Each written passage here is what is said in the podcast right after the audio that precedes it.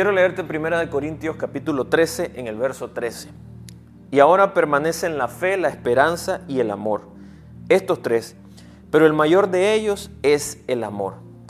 La fe y la esperanza son dos elementos vitales con los cuales podemos tener una expectativa de lo que Dios quiere hacer en nuestra vida. De hecho, la fe es una firme convicción de la verdad y la esperanza es ese proceso en el cual esperamos que Dios haga algo. Sin embargo, estos dos elementos, aunque son muy importantes, eh, son inferiores al elemento del amor.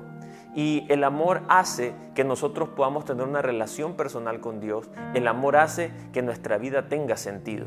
Ahora, es importante destacar que cuando hablamos del amor, estamos hablando de un concepto que trasciende nuestra humanidad, que va más allá de nuestros límites, que va más allá incluso de nuestros pensamientos o de lo que podemos sentir emocionalmente.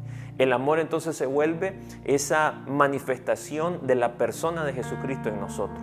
Cuando amamos, estamos venciendo todo el límite de la carne. Cuando amamos, estamos en otra dimensión porque hemos entendido el sentido de todo lo que Jesucristo vino a enseñarnos a esta tierra. Entonces la clave es que podamos manifestar ese amor y lo hacemos en acciones concretas, cuando presentamos a Jesucristo a alguien, cuando vivimos coherentemente con lo que la palabra del Señor dice. Vivir en amor es vivir conforme a lo que Dios ha establecido en su palabra.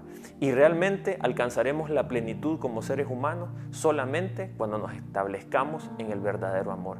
Entonces es importante tener fe es clave hacer las cosas con esperanza, pero de nada nos sirve si no lo hacemos con amor. Pudiéramos ser muy exitosos, pudiéramos lograr muchas cosas en esta tierra, pero el amor es lo que nos va a definir y el amor es el que nos va a hacer personas que realmente hacemos acciones relevantes para que otros puedan conocer de Dios.